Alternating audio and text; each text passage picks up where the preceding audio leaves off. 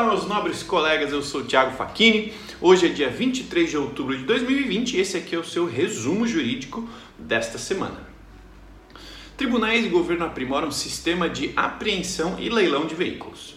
Os tribunais passaram a dispor de maior agilidade no processamento de ordens judiciais para alienação, desoneração e transferência de veículos automotores o Conselho Nacional de Justiça e os Ministérios da Infraestrutura e da Justiça e Segurança Pública formalizaram nesta semana a terceira edição da parceria para o aperfeiçoamento do Renajude, sistema eletrônico de restrição judicial de veículos que interliga o judiciário ao Departamento Nacional de Trânsito, Denatran, que passará a contar com versões web e AWS.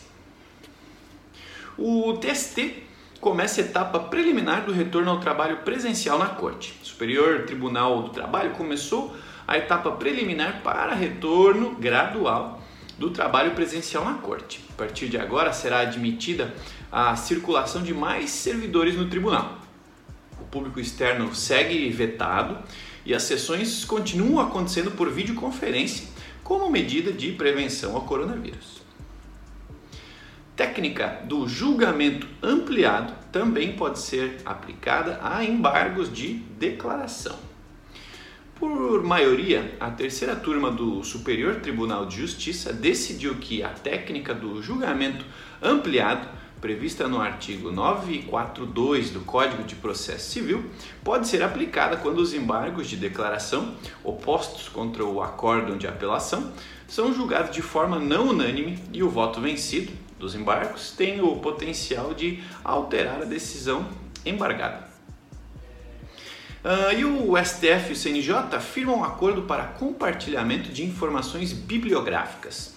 O Supremo Tribunal Federal e o Conselho Nacional de Justiça firmaram nesta semana um termo de cooperação técnica para o intercâmbio de informações, conhecimentos específicos e base de acordos com o objetivo de estruturar a biblioteca digital do CNJ.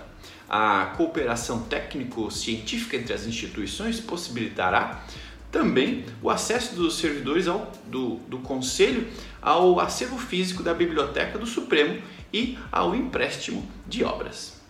Esse foi o, o, o, resumo jurídico desta semana. Eu sou arroba Thiago Facchini. Curta esse episódio, compartilhe com seus colegas advogados e nos vemos novamente no resumo jurídico de sexta-feira que vem. Até o próximo. Tchau!